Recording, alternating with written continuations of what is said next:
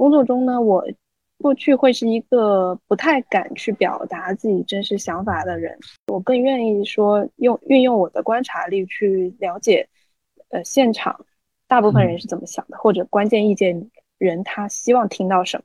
嗯，然后顺着这个想法去表达。了解。就我不太敢去表达我自己的想法，我会有心存恐惧，仿佛表达了自己的想法就会有一些灾难性的后果。我觉得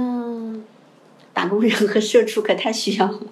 工作以后，我发现我好像最开始阶段好像就是工作压力会比较大，感觉就是好像对社会的适应可能不是适应的很好，总觉得哇，好像工作压力很大，或者好像有的时候睡觉会睡不好，嗯，然后就就觉得好像出了点什么问题一样的，可能自己这种个人性格方面的这种情况，嗯造成的。反正或多或少，大家都觉得，就我认识的人，周围没有人说自己生活没有压力，然后就反正工作、家庭总有一方面让你感觉很焦头烂额。就是我会觉得，一旦我的 Hello，大家好，我是胡禅，我在暂停实验室负责做内容这部分。呃，来到暂停实验室的小伙伴们中有百分之八十五左右的人，他们的压力源是来自于职场和个人成长的。呃，这点也特别突出的体现在了我对这些小伙伴们做的访谈中。随着访问越做越多，我就有一个想法是，也许我可以做一个系列的故事，专门去讲来到暂停实验室的这些小伙伴们他们在职场上发生的事情。我还给这个系列起了个名字，叫《我们都是打工人》。本来呢是仍然想用文字的形式讲这些故事，然后发到公众号上。但是在我准备这些稿子，然后重听当时的那些访问录音之后啊，我越听就越有一个很明确的感觉。其实本来稿子都已经写出来了，但是我觉得远远不足以传递和表达我所在访问中感受和体会到的那些东西。我我理解应该是，呃，文字损失掉了呃人们的那种身临其境的情绪、那些感受、那些细节，所以。我就决定，要不然做一个实验，直接的从我和这些小伙伴们访谈录音素材中挑出一些与这个主题相关的部分，然后以播客的形式来讲这个系列的故事。这个系列的这一期的第一个故事的主人公是奶茶猫咪，他是一个企业中层的管理者，也是一名翻译。从二零二零年的六月底到今年的九月下旬，他接受我访问的时候，已经参加了每一期暂停实验室的行动营。哦，因为我对自己要求比较高，就有一点完美主义的话，我每当我想到我有件事情没有做好，我就会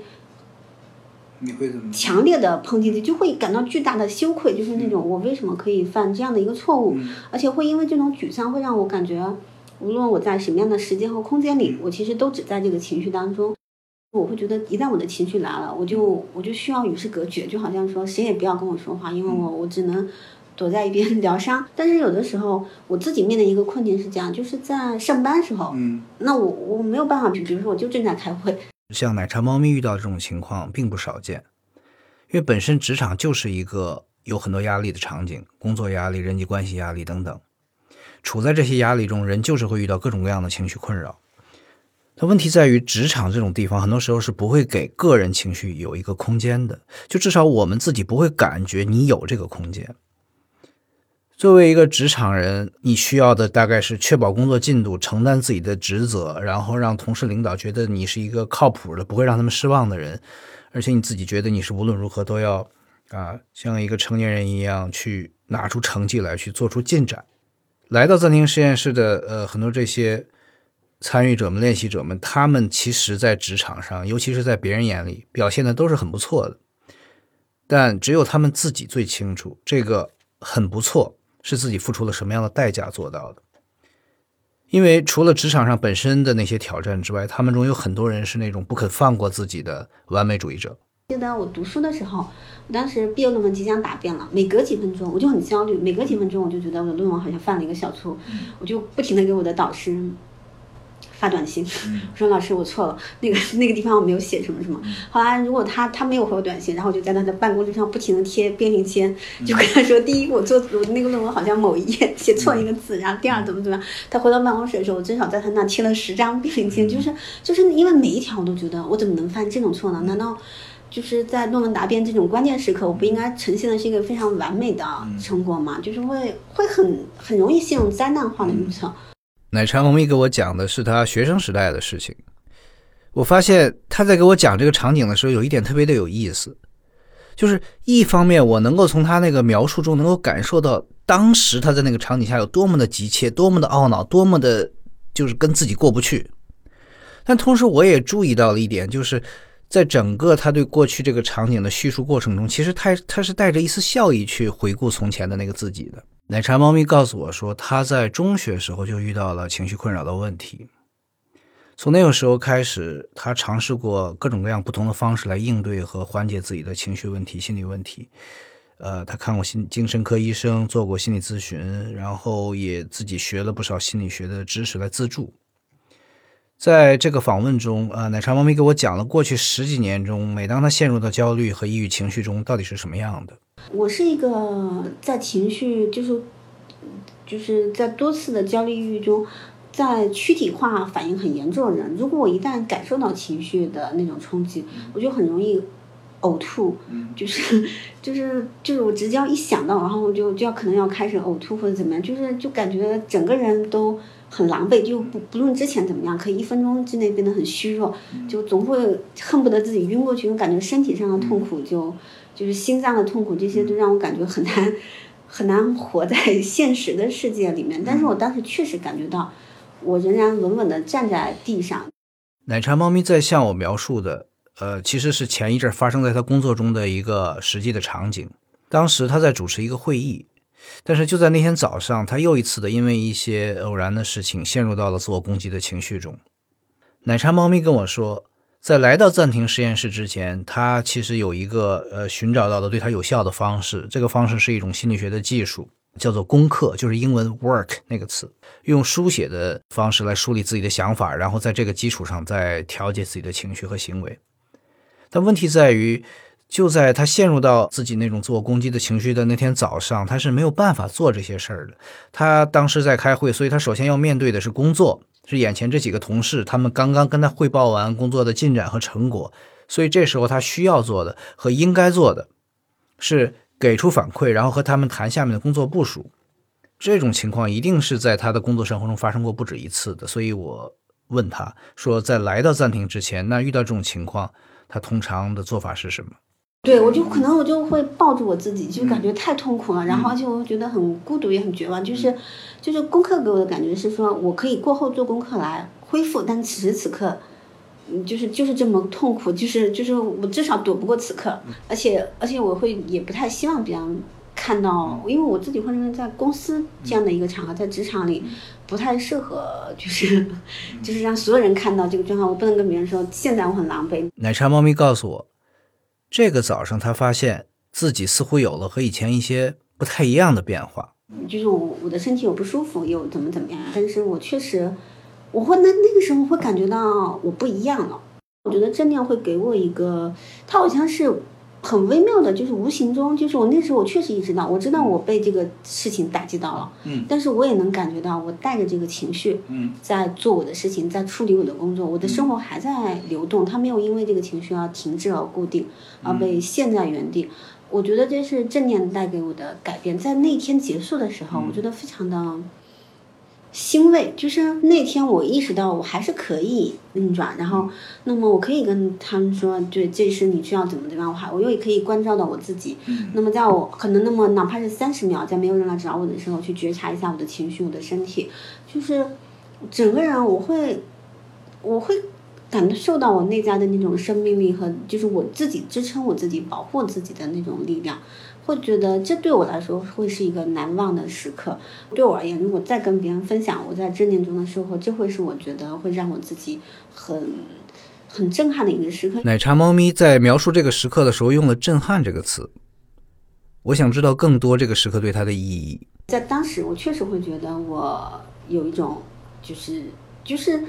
好像在看不见的地方，我觉得我的躯干被强化了。然后我变成一个更能够更扎根在大地的，像一棵树一样。就是我曾经是一棵很脆弱的树苗，风一吹就东倒西歪或者怎么样，都现在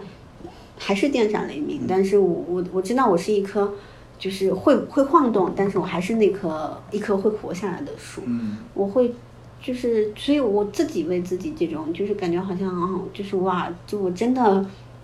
对我当时我就跟我其他朋友说，我感觉我真的进步了，因为我稳住了。我请奶茶猫咪具体的给我讲讲，在那天他是怎么做到的，像他说的那样稳住了？就到底是什么东西让他在那个时刻既能够看到、感受到自己的情绪，关照到自己，也能够平稳的把工作会议进展下去？在那个时刻，我确实意识到，就是，就是我能够提醒我自己说，是的，就是你现在把事情想得非常的可怕，嗯，然后你你你认为你将要面临很可怕的事情，你觉得你做出了巨大的错误，然后你也觉得你不可以犯这么、不可以犯错，然后还是用这种完美主义来鞭打自己，但是你现就是这会让我跟想法之间保持一个距离，会让我解离而稳定下来。嗯就是就是会，然后甚至到到那一天结束的时候，我感觉我已经从这种巨大的羞愧，然后自责或者怎么，就是在那个时刻，我觉得我更温和、更耐心的说，对我真的就是可能当时做错了，然后但是就是好像会更容易的恢复冷静，说第一就是我可以接受我确实是一个做错的人嘛，那我真的就就意味着我的人生就是就是特别的卑劣、屈辱，或者说不值一提嘛，就好像就应该简直应该。被世界抛弃和唾弃吗？即使是大家真的会，会有些人这么想，那我可以接受我自己吗？然后以及就是冷静一点，就是我真的，就是我也没有杀人放火，我真的有有这么就是罪恶吗？这真的是一件就这么可怕的一件事情吗？就是我我能意识到，因为以前我会因为别的事情就很容易就是想说，天哪，我我完了，就是我我就我犯的是世界上最严重的事情。我以前是觉得就跟。考试答题一样，就这道题摆在我面前，没有别的。我现在唯一要做的就是让我们解决它。现在我只看到了它，我不管怎么样，我必须要给一个答案。如果我没有这个答案，我我就不吃饭也不要睡觉，就是就是就是会是那种死磕到底的这样一种状态。但我会，我现在可以放自己一马。在这次访问中，我还问了奶茶猫咪一个问题，我想让他给我讲一讲，在他看来，正念到底有什么用？这是我自己的看法，就是我从我学习功课、正念和在做 CBT 的时候，我认为他们都有一个共同的特点，它是它是不会解决问题的。就如果你想要知道，就比如说你如果你想要做成为厨师，你就该去新东方进修，或者是怎么怎么。但是，嗯，我觉得这是道和术的差别。就是如果你想要做成一个具体的事情，你当然要去术业有专攻的去学习。可是。在你做所有的事情之前，心态本身很重要。而正念和 CBT 或者说我学习的功课，他们都是关于道的，是你怎么去，就是去，去培养你这种去学习、去探索和去面对的心态。就是对我自己来说，它就是我可以有一种，就我可能工作就是很烦，或者这个工作就是很难，但是具体的难，它是有很一些很具体的场景的。如果我想要更好的去，去。面对处理这个问题，我首先要稳住我自己，嗯，就是我要有一个更清晰的头脑，去认识到我当前的处境，我能采取怎么样的一些方式去，去跟我的老板沟通，去跟我的客户沟通，去去跟我的团队的同事，才能够让事情就是更什么就。然后我认为正念就是他们，它作用的是这一部分。嗯，你要首先清楚的知道你究竟是什么样的处境。然后我觉得所有的人都有，其实都有解决具体问题的智慧。就一旦我明白了我自己是在一个什么境况下，嗯，究竟我应该怎么面对我发怒的老板，是跟他好好谈谈，还是说这个人就不可理喻？这个工作其实我根本就不该干。嗯，就是都是解决的具体方式是有很多的，可前提是我是一个清晰啊。就是不管是叫理性还是什么样人，就是我自己是一个完整而稳定的一个心态，那么我会知道怎么样的选择是更好的。就是问题本身永远都不是问题，是我对他的想法，嗯，就是让我觉得有压力。我问奶茶猫咪的另一个问题是，他对情绪日记的书写有什么感受和看法？他告诉我，这部分的练习给他带来了一个让他和他身边的人都没有想到的一个突破和改变。不过书写最初对我是一个是有意外惊喜的。那从我自己的性格角度来说，我虽然很喜欢跟人说话，但是我是不写东西的，而且我很回避这个事情，我觉得很有一种奇怪的羞耻感，就是我我会有一种就是感觉好像我无法表达我的情感，就如果我书写，我都是在论述，我的我感觉 我写的都是议论文，就是我我在很长一段时间，就是我我我觉得如果我写的，我是之前说我说我只写跟工作有关的工作报告，我也很回避我自己的。情感的感受，如果我这样，比如说，如果发微信朋友圈，那么都是关于搞笑的，嗯，就是就是我只要跟大家说个笑话，距离的，对，就是我并不会真实的跟人说，我其实感觉有一点伤感或者怎么怎么样。那么在做书写的时候，他会鼓励这一点，哪哪怕是正面的，我也不会写说，比如说今天我看到外面的阳光特别好，我的心情特别愉悦，这种话我也都不是，就是我我很难正式的写出来，我就觉得有一点表达。你心里有就行了，不说出来。对，但是在做书写练习的时候，它基础营的，不就是一开始的情绪书写，就是在做这些每天你看到的、听到的、闻到、尝到的所有这些。然后写的时候，我觉得很有意思。以前我的家人和朋友就都跟我说过，他说：“其实你有没有考虑过？”就比如说跟人家一样写小说，因为他们觉得其实我的表达能力还可以。然后我说我不行的，我怎么能行呢？就是，这是我我这种人。我说我就我说我除了议论文什么都不会写，我天然就没有这样。后来在开始做情绪书写的时候，我会觉就是我会觉得我可以表达出来我的情感，而且因为这个过程我做了，